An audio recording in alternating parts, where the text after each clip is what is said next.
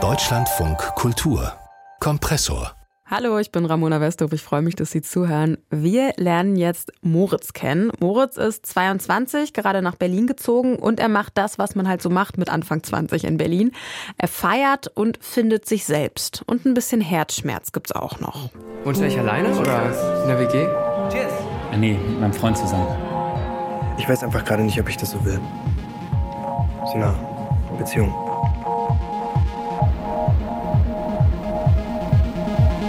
It's just about the trust. It's hard to find someone that you can trust. Das war ein Ausschnitt aus Drifter. Der Film kommt heute in die Kinos. Junges, queeres Kino ist das. Das ist der erste Langfilm von Hannes Hirsch. Und wie dringend Sie diesen Film sehen müssen und vor allem auch, wie es generell um das junge, queere Kino in Deutschland steht, das bespreche ich jetzt mit Jan Kühnemund, Filmkritiker und Mitherausgeber des Bandes Queer Cinema Now. Hallo, Herr Kühnemund. Hallo.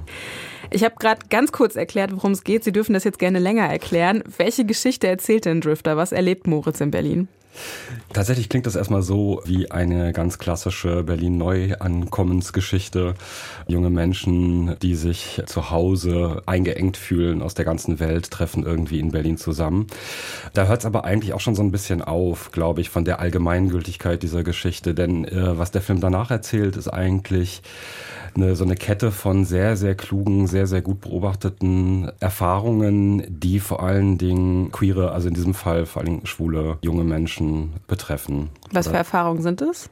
Ja, also es geht natürlich um die spezifische Community. Also Moritz kommt erstmal in diese Stadt und will mit seinem Freund zusammenziehen. Mhm. Der lebt sich aber gerade aus und etabliert sich als Fotograf und setzt äh, Moritz wieder vor die Tür.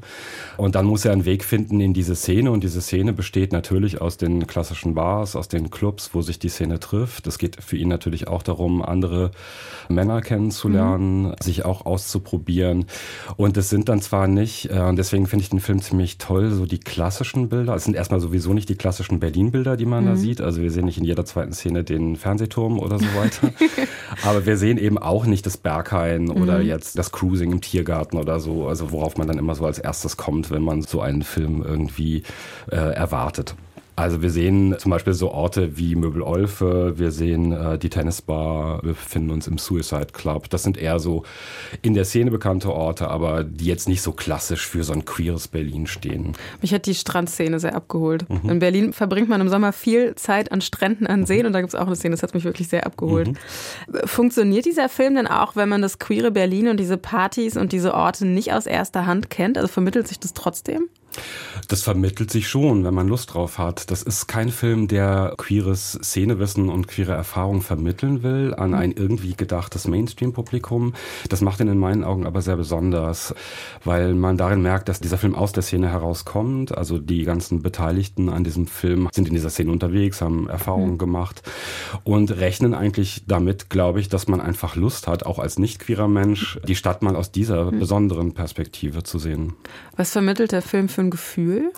Äh, das Interessante ist, dass Hannes Hirsch, der den Film gemacht hat, genauso wie ich auch zum Beispiel, sehr beeinflusst ist von einem Text, der 2017 erschienen ist, von Michael Hobbs, wo es um die Epidemie schwuler Einsamkeit geht. Mhm. Also der ging sehr in der Szene rum, dieser Text, und wurde viel diskutiert.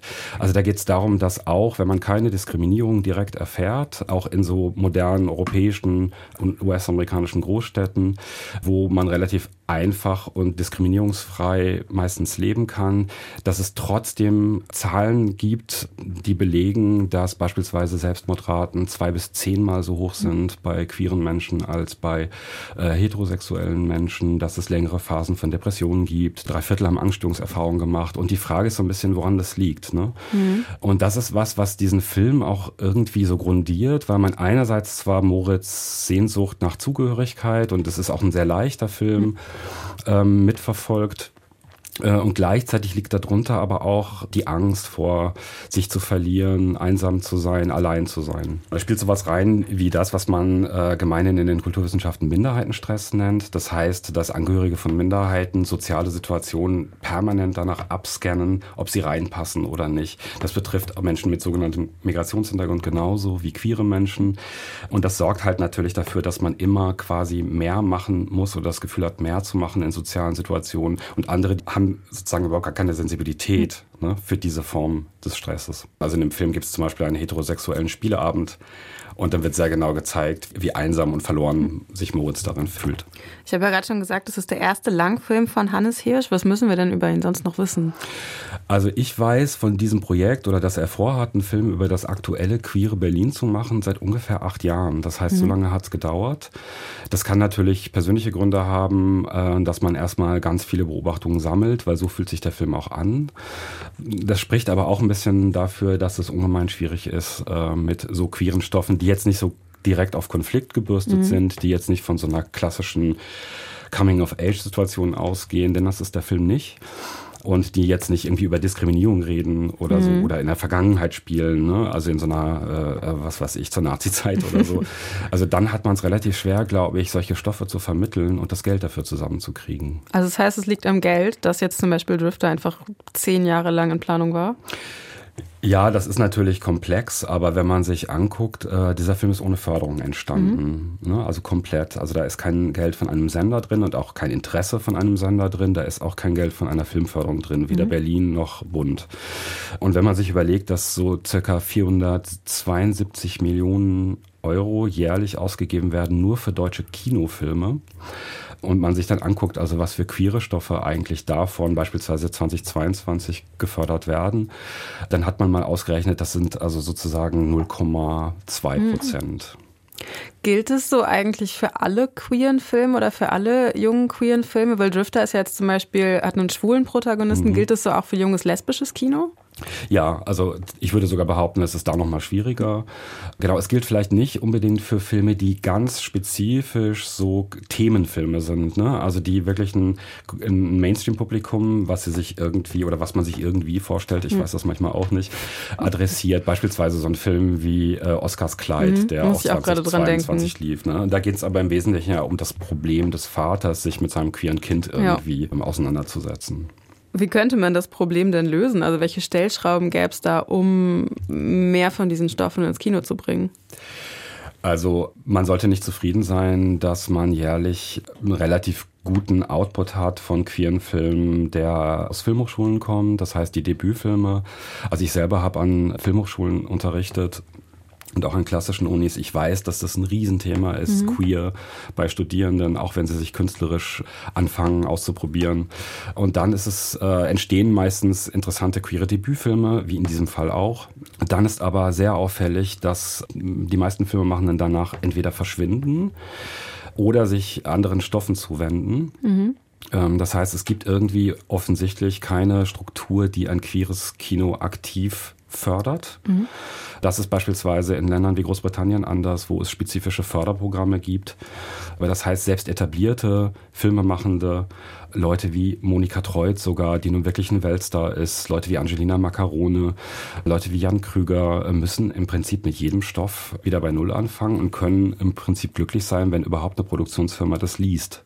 Also ich weiß von sehr, sehr vielen wirklich interessanten queeren Stoffen, die irgendwo in Schubladen liegen, von Filmemachenden, die durchaus schon auf internationalen Festivals mhm. äh, Filme gezeigt haben, nach denen einfach nicht aktiv nachgefragt wird und die sozusagen also überhaupt gar keine AnsprechpartnerInnen haben bei Produktionsfirmen und auch nicht bei Sendern oder bei spezifischen Förderprogrammen. Also das heißt, das wäre eine Lösung spezifische Förderung und mhm. Menschen, die nur dafür zuständig sind oder die, die speziell dafür zuständig sind, solche Stoffe zu bearbeiten? Zum Beispiel, genau, man müsste natürlich auch die Förderjurys entsprechend besetzen. Mhm. Also nicht unbedingt, damit alle queeren Stoffe durchgewunken werden, sondern damit zumindest eine Sensibilität mhm. da ist, weil so ein Film wie Drifter kommt ja eben nicht laut und thematisch daher, sondern ist eben leise und hat eine spezifische Perspektive, mhm. die man erstmal erkennen muss. So, also das wäre halt eine Idee, naja, und dann muss man eigentlich im Prinzip das einfach mal ernst nehmen mit der Diversität, die überall gefordert wird. Ne? Und man muss sagen, also es geht jetzt hier nicht um Themen, wir brauchen nicht mehr Themen und wir brauchen auch nicht sehr offensiv irgendwie daherkommende queere Nebenfiguren, sondern mhm. man braucht im Prinzip Perspektiven und man muss auch äh, darauf achten vielleicht, dass Filmemachende, die einmal wirklich einen tollen Film gemacht haben, wie jetzt Hannes Hirsch, dass die halt Strukturen erhalten, in denen sie weitermachen können. Also so, dass sich kontinuierliche Karrieren entwickeln. Was kommt denn für Hannes Hirsch als nächstes? Ich habe keine Ahnung. Also ich hoffe nicht, dass er wieder acht Jahre braucht. Aber man muss leider davon ausgehen tatsächlich, dass er wieder, wie gesagt, komplett bei Null anfängt mit seinem nächsten Stoff, sofern er sich wieder weiter um queere Themen oder um queere Perspektiven in seinen Filmen bemüht. Jan Kühnemund, Filmkritiker, hat mit mir über den Film Drifter gesprochen. Der kommt heute in die Kinos. Und wir haben hier im Deutschlandfunk Kultur auch gesprochen über generell den Stand des jungen queeren Kinos in Deutschland. Vielen Dank. Sehr gerne. Das war der Kompressor-Podcast für heute. Morgen gibt es die nächste Ladung Popkultur für Sie, wenn Sie mögen. Sie dürfen uns natürlich sehr gerne auch abonnieren und bewerten. Das wird uns auch sehr freuen. Ciao!